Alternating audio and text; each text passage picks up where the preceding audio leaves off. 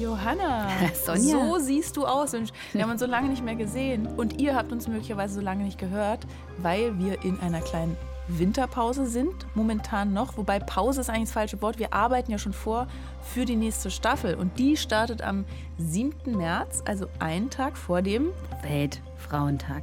20 Fälle haben wir dann in petto. Jede Woche kommen wir wieder mit einer neuen Folge von Die Alltagsfeministinnen. Was erwartet uns denn in der zweiten Ah, Staffel? Ich will eigentlich gar nicht so viel vorweg sagen. Ja, so gar nicht so viel. musst du schon? Du musst so ein bisschen locken hier, damit wir auch zuhören. Ich sag nur eins. Es kommt eine Bestatterin und eine Punkband hat sich angemeldet. Aha, ins Coaching. Richtig, ja, ganz tolle Fälle und auch sehr berührende Fälle. Ich lerne ja selber auch immer so viel dazu, ganz bewegende Fälle. Ich freue mich total auf die zweite Staffel. Ich freue mich, wir vermissen euch richtig, ihr lieben Hörerinnen und Hörer. Und ich Also- vermisse auch dich. Heute ist ja auch noch Valentinstag, wenn nein, ich bin im Ach, stimmt. Valentinstagsflow. Wir zeichnen das hier gerade, also das, diesen kleinen äh, Trailer zeichnen wir am Valentinstag, auf ich voll vergessen. Ja. Alles Gute zum Valentinstag. Und danke euch, dass ihr dem Kanal die Treue haltet und wir freuen uns, wenn ihr uns ab dem 7.3. wieder zuhört. Jeden Dienstag eine neue Folge ab dem 7.3. Bis bald. Tschüss.